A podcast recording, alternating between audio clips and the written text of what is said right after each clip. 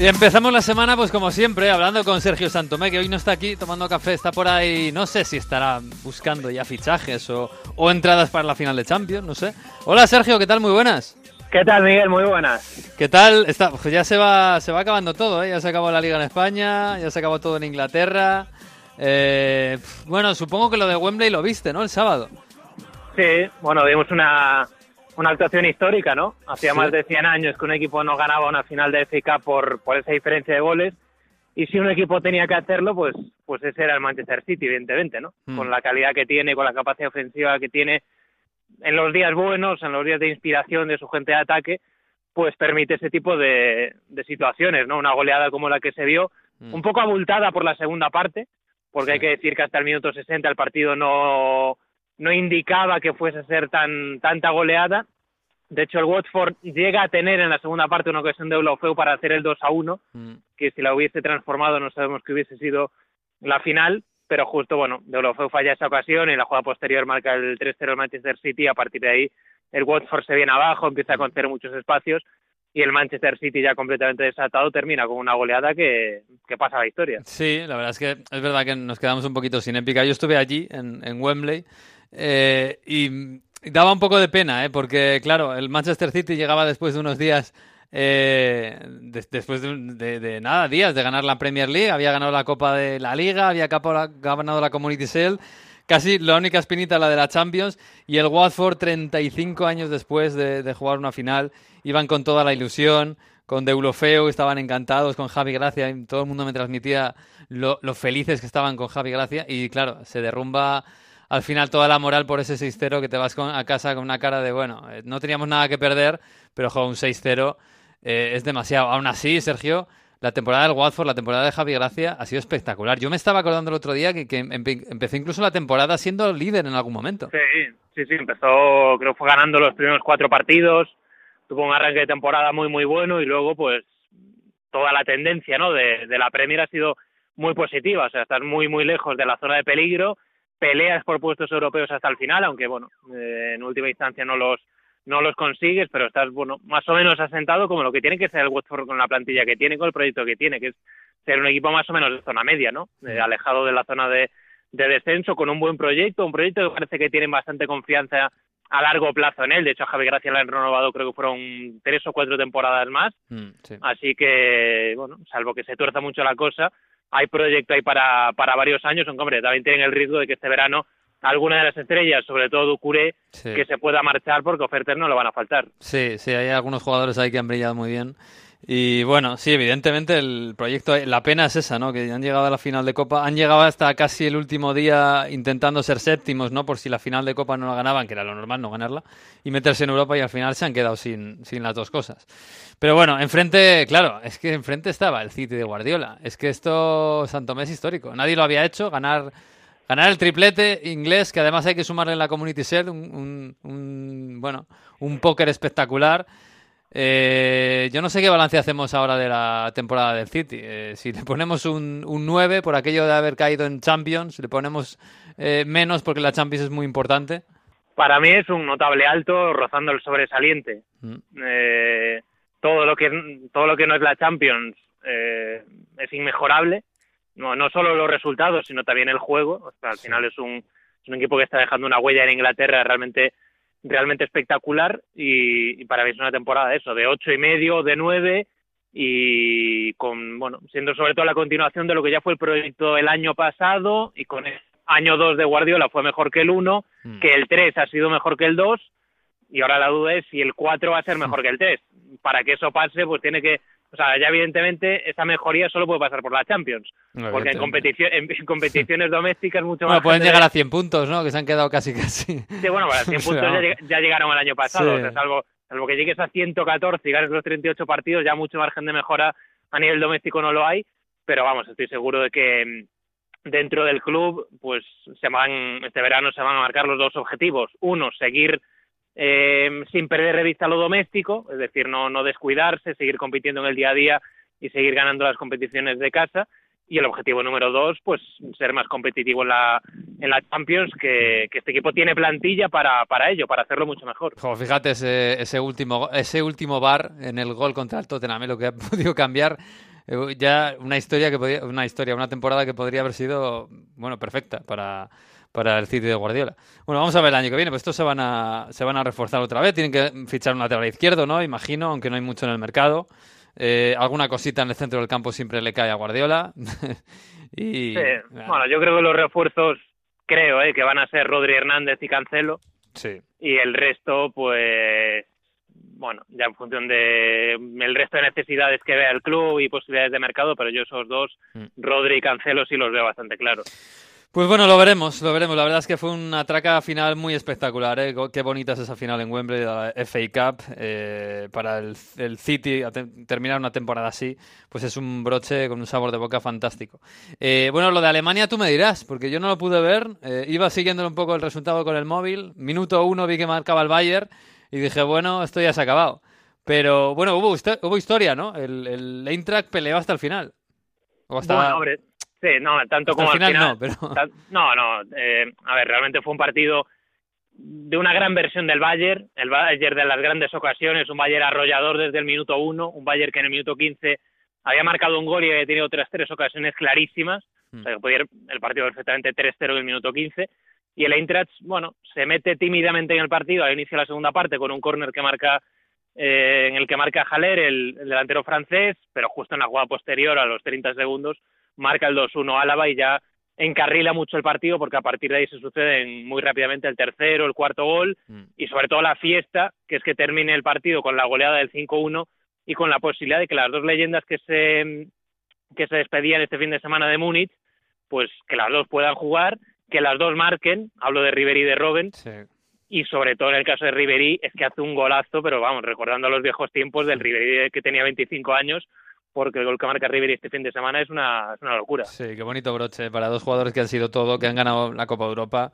que han estado tantos años ahí y que, y que se van ya mayores. Sobre todo Riverí ha hecho un carrerón en el Bayern espectacular. ¿eh? Eh, de, lo que nos deja la Bundesliga, bueno, ya dijimos la semana pasada o la anterior incluso que, que este Bayern ha bajado un poquito el nivel y de hecho por eso ha estado hasta el final peleando el Dortmund por ganar esta liga.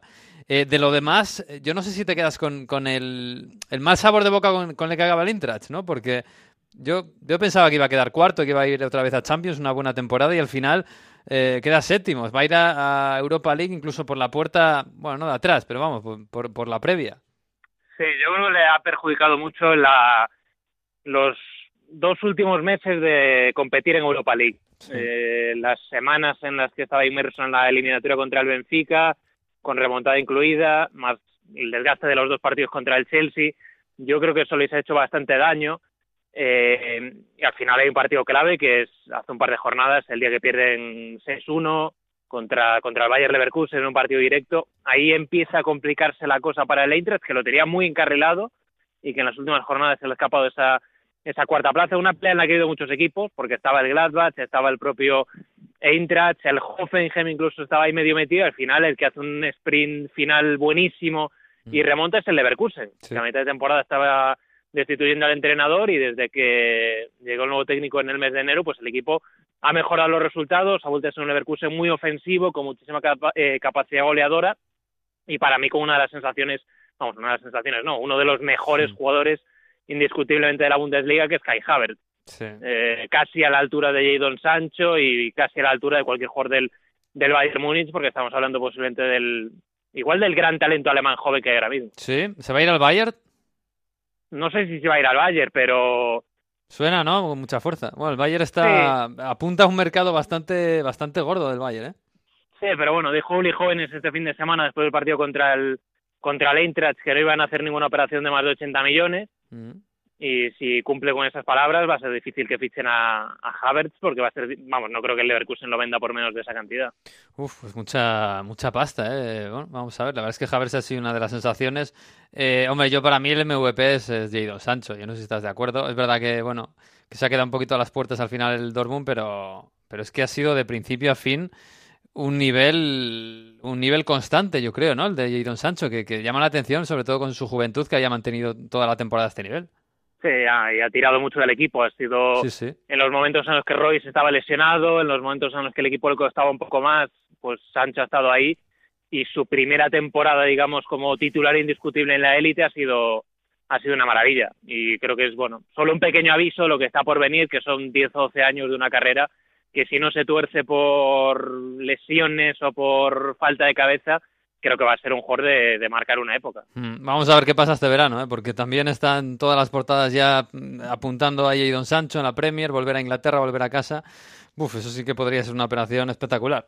Bueno, vamos a ver. Em, de lo demás, bueno, la semana que viene tendremos la final de Copa en Alemania, el Leipzig contra el Bayern, a ver si hace doblete el Bayern. Eh, tenemos eh, la semana que viene acaba Italia, la Liga, vamos a ver quién se mete en Champions. Está Atalanta eh, tan espectacular, a ver si consigue se, se, consiga meter en Champions o le pasa como el Intrac. y luego esta semana hemos tenido el Europeo Sub-17. tampoco lo he podido ver el final. Pero bueno, campeón el, campeón Holanda, que está recuperándose, está clarísimo que Holanda, después de una gran travesía en el desierto, se está recuperando y ahí hay, hay muchos jugadores que se van a incorporar en los próximos años, ¿no? Hasta gran generación de nuevos holandeses, ¿no? De Frankie de Jong, de De que ya están ahí y bueno, eh, siguen llegando.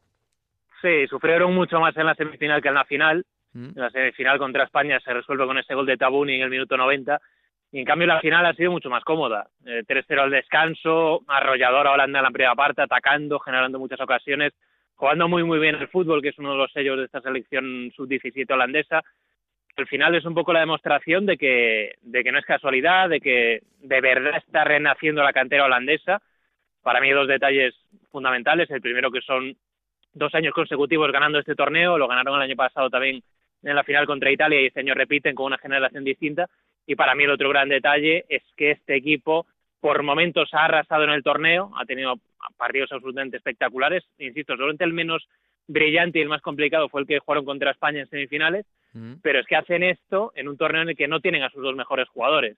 Entonces esto te da una idea de lo que puede ser eh, el futuro de Holanda, ¿no? que compita a este nivel sin Gravenberg y sin, y sin Mohamed Yataren, pues habla muy bien de, de todo lo que tenía en este torneo, ¿no? Incluso gente de 15 años como Unubar, el gran talento del Ajax, y un equipo pues con, con mucha calidad en todas las líneas. ¿Para ti quién ha sido el, mejor del torneo?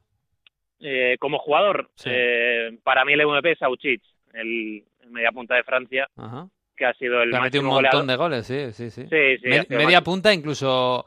Claro, tú lo has visto mucho más que yo, pero incluso no media punta de segundo delantero, sino centrocampista, ¿no? Sí, no, puede jugar en las dos posiciones. De hecho, bueno, en categorías inferiores de PSG y de Francia ha jugado más incluso de interior que de, que de segundo punta.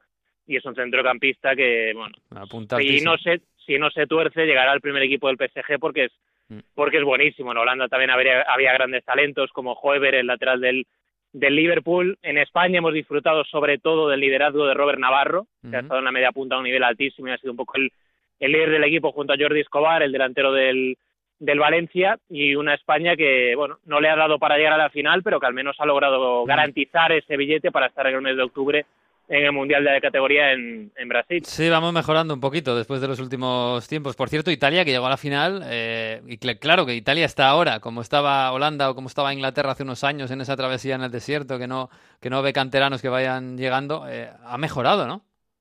Sí, hombre, Italia está mejorando en los últimos años. Hay luz al final del túnel.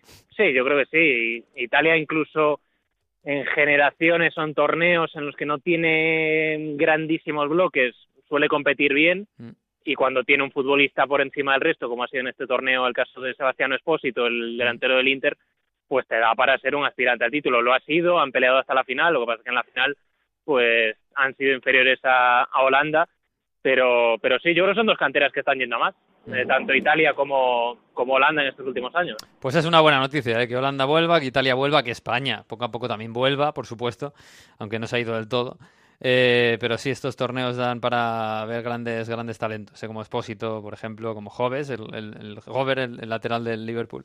Bueno, pues Santomé, la semana que viene ya cerramos esto, se acaba la temporada. Bueno, se acaba casi, faltará todavía la final de Champions, pero bueno, ah, bueno quedan muchas cosas, ¿eh? Sí, todavía queda, hombre, y el verano va a ser intenso, ¿eh? Tenemos Copa África, Copa América, Empieza el Mundial Sub-20 esta semana en Polonia también. También, también el Mundial Sub-20, que es el segundo de los mundiales. Por allí han pasado Maradona, ha pasado Messi, han pasado de todo.